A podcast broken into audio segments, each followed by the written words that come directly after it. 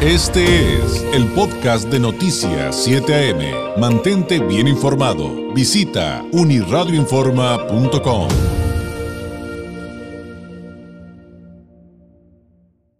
Es miércoles y por lo tanto es día de Migranálisis de Continente Móvil, un espacio donde convergen la migración y la comunicación con un enfoque científico. En esta ocasión, con la doctora Lorena Mena Iturralde, directora y cofundadora de Continente Móvil, egresada del doctorado en Ciencias Sociales de El COLEF, candidata al Sistema Nacional de Investigadores, es tutora de la maestría en Estudios de Migración Internacional, un posgrado en línea del Colegio de la Frontera Norte.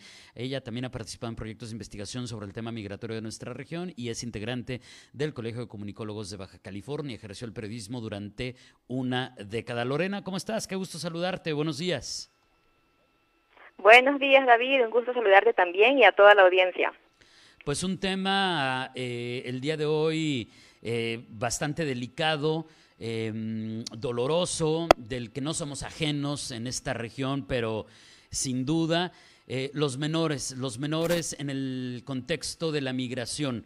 Un, un, asunto que tiene muchas aristas. ¿Por dónde, ¿Por dónde empezamos, Lorena, para entender un poquito más esta temática?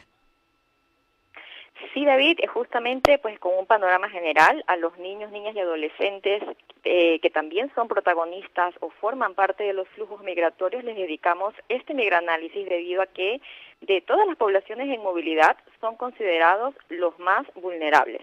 Pero empecemos primero por la definición, y es que el Fondo de las Naciones Unidas para la Infancia, UNICEF por sus siglas en inglés, señala que los niños, niños y adolescentes migrantes o en movimiento son aquellas personas menores de 18 años que salen de su residencia habitual en busca de oportunidades y mejores perspectivas de vida y que lo hacen de manera voluntaria o forzadamente.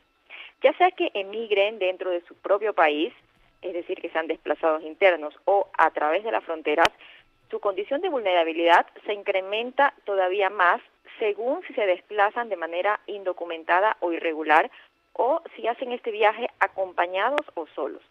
Esto porque en las diferentes etapas del proceso migratorio, los niños, niñas y adolescentes corren todo tipo de riesgos que atentan contra su integridad física y mental, es decir, pueden ser víctimas del tráfico y de la trata de personas, y esto hace que la protección de sus derechos sea un reto que es permanente y es un compromiso en el cual los estados deben estar eh, sumamente involucrados. La Oficina de Investigación de UNICEF, de hecho, señala que entre los riesgos que enfrentan los niños, niñas y adolescentes migrantes están, primero, la carencia de medios de vida de las familias o personas responsables de ellos. Segundo, la falta de documentación. Tercero, las barreras para acceder a servicios y derechos básicos en los países donde se encuentran, ya sea de manera temporal o que son su destino final. Y cuarto, los factores de inseguridad que enfrentan en las rutas migratorias, especialmente cuando ellos dependen de intermediarios para poder realizar ese trayecto, David. Oye, y, de ahí, digo, yo sé que yo sé que tendremos que dejar algunos temas a lo mejor para otras ocasiones, eh, pero eh, se, se, podrá pensar en niñas, niños y adolescentes en función de lo que enfrentan y, cómo se incrementa su vulnerabilidad por su edad, por su condición, por si de qué país vienen, eh, los, los menores no acompañados, Lorena. O sea, es un tema bien complejo, ¿no? Así es, David. Existen, de hecho, eh, una tipología o distintos tipos de niños, niñas y adolescentes migrantes o, o, que son, digamos, partícipes en algún tipo de aspectos de la migración. Esto según una publicación del Centro Internacional de Políticas para el Crecimiento Inclusivo y la Oficina Regional para América Latina y el Caribe de UNICEF. Eh, que mencionan entre estos tipos, por ejemplo, los niños, niñas y adolescentes apátridas, ¿no? Ya habíamos hablado en un migranálisis pasado eh, sobre el tema de la apatridia y bueno, tenemos dentro de los flujos migratorios también casos de menores eh, migrantes que incurren en esta condición de apatridia, ¿no? Es que, es que no son considerados como nacionales por ningún Estado. Otro tipo de niños, niñas y adolescentes involucrados en procesos migratorios son los menores migrantes forzados, es decir, aquellos que han sido obligados a migrar por conflictos armados, por violaciones a los derechos humanos, por desastres naturales, es decir, este tipo de, aspectos que hacen que la migración sea, como su nombre lo dice, forzada. Tenemos también eh, una, un tipo que se conoce como los niños, niños, niñas y adolescentes en movimiento. Esto es que incluye a todos los que son niños migrantes internacionales que traspasan fronteras. Pueden ser también refugiados, solicitantes de asilo, desplazados internos, pueden ser eh, menores en tránsito, menores en, que viajan en condición regular o indocumentados. Existe otra categoría también que es la de niños, niñas y adolescentes dejados atrás. ¿Qué significa esto? Son menores que permanecen en sus países de origen cuando sus padres o cuidadores han emigrado a otro país. Y esto, aunque parezca eh, pues, que es una trivialidad, pues en realidad también tiene implicaciones para aquellos menores porque se quedan en su país, pero ya no tienen la presencia de sus padres o cuidadores y esto amerita pues también otro tipo de, de estudios y análisis. Tenemos también a los niños, niñas y adolescentes no acompañados, es decir, aquellos que no viajan en compañía de sus padres, de un tutor o de cualquier otro adulto que por ley o costumbre le corresponda esta responsabilidad. Y tenemos otra categoría que es la de niños, niñas y adolescentes retornados o repatriados. Estos son aquellos que retornan a su país de origen o de residencia habitual de manera voluntaria o forzada vía deportación. ¿no? Y tenemos casos en la, en la región ¿no? de estos que se conocen de, de muchos menores mexicanos que han tenido que ser repatriados a, a, México desde los Estados Unidos. Entonces, bueno, ellos son otra categoría de menores incluidos en los procesos migratorios que requieren también de eh, asistencia y, y distintas políticas de atención. A estos tipos, por supuesto, hay que añadir las distintas características que puedan tener particularmente cada uno de los menores, como el sexo que tengan, la edad, cuál es el nivel educativo, porque estos añaden otras condiciones que van incrementando su vulnerabilidad, David.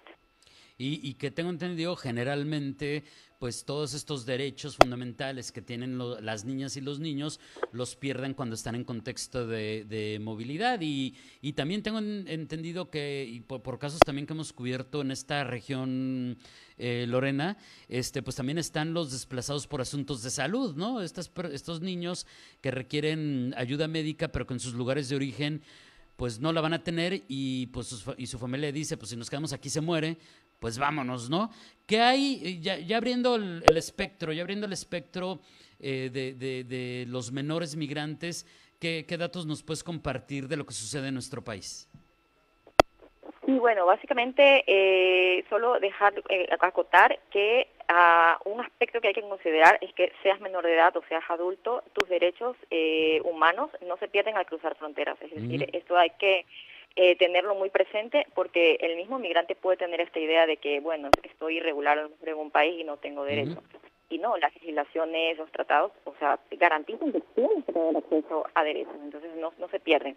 Y bueno, un poco el contexto en el tema, pues ya de México propiamente, según los datos de la Unidad de Política Migratoria, vemos que de enero a diciembre del año 2022 hubo 70.019 eventos de niños, niñas y adolescentes extranjeros que fueron canalizados por el Instituto Nacional de Migración, de los cuales 39.238 fueron de sexo masculino y 30.781 del sexo femenino, van casi a la par eh, ambos sexos. Mientras que por regiones de origen eh, fueron más de 31.900 eh, procedentes de América Central, y 29.651 de América del Sur y otro grupo de 5.700 y pico de las islas del Caribe. Esta situación, como vemos en estas cifras, David, estas son las de 2022, pero las de 2021 fueron un poquito más altas todavía, pasó de los 70.000, es un reflejo de cómo los procesos migratorios están permeando a distintas generaciones. Vemos un incremento en la migración de unidades familiares en nuestra región pues recordemos que tradicionalmente los protagonistas de las migraciones han sido personas adultas, pero ahora vemos migraciones en familia y eso incluye a niños. Esto puede ser cuestionable, David, en el sentido de que suelen haber comentarios que dicen, pero ¿por qué los padres exponen así a sus hijos? ¿O por qué no se van solos y no los ponen en riesgo? Pero justamente las condiciones o los factores de expulsión de estas poblaciones hay que entenderlos. Quizás es porque necesitas salvaguardar la vida, como mencionas en el ejemplo, eh, la salud de mi hijo está en riesgo, voy a buscar dónde pueda ser salvada su vida, o porque hay una guerra, pues te llevas a la familia, o no tienes con quién dejarlos, o simplemente no ves otra alternativa que hacerlo en grupo eh, y, lastimosamente las trabas para hacerlo de forma regular pues eh, también lo complican. Fuera de eso, estos casos de menores que viajan prácticamente solos en busca de reunificarse con sus familiares que ya migraron previamente son todavía más difíciles de asimilar, ¿no?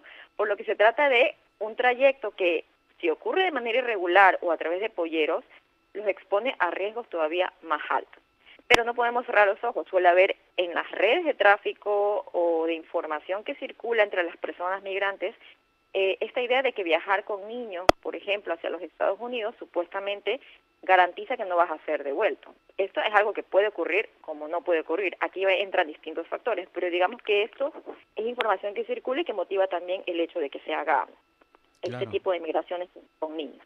Y eh, solo para acotar lo que dice la legislación, en el 11 de enero de 2021 se publicó en el Diario Oficial de la Federación una reforma en la Ley General de los Derechos de Niñas, Niños y Adolescentes de México, en la que, entre otros temas, se establece la prohibición de mantener a estos menores migrantes y a sus familias en estaciones migratorias.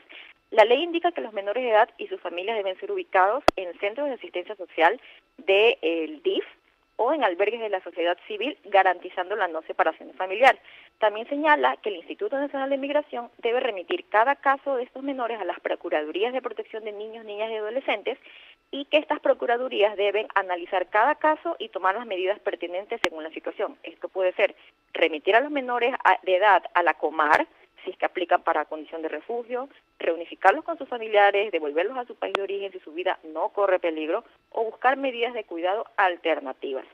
¿Qué ocurre en la realidad, David? Pues según un informe de la Oficina de Washington para Asuntos Latinoamericanos, WOLA, con IMUMI, que es el Instituto para las Mujeres de la Migración, elaboraron una revisión de estos datos eh, de 2021 a mayo de 2022 y revelan que solo el 19% de los menores de edad que fueron detenidos en México por el Instituto Nacional de Migración pasaron por este nuevo sistema de protección, lo que nos deja ver que falta mucho por trabajar en este sentido, David.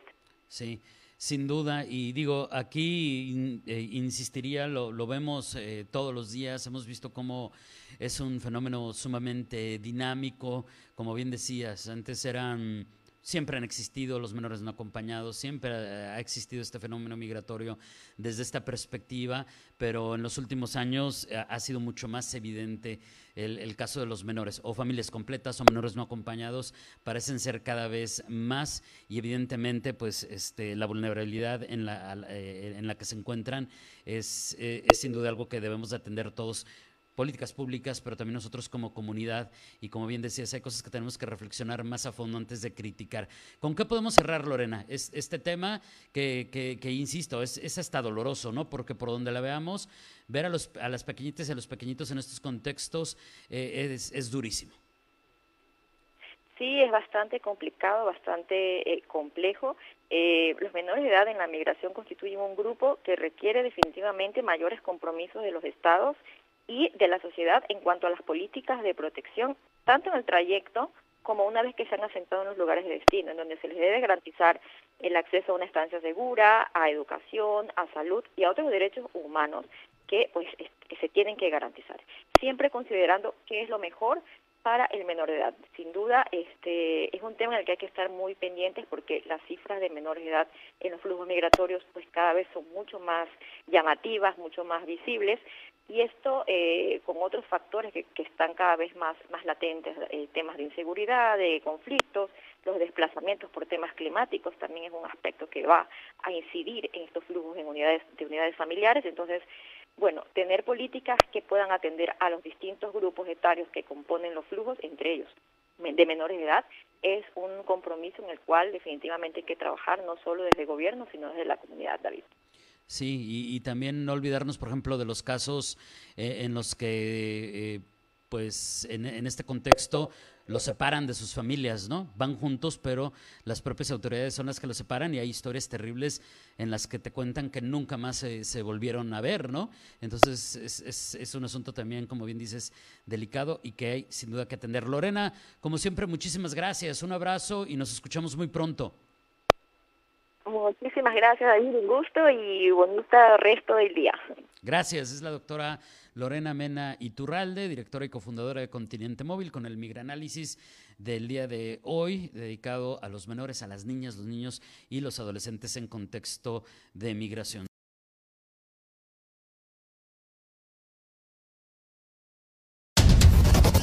Este fue el podcast de Noticias 7am. Mantente bien informado. Visita unirradioinforma.com.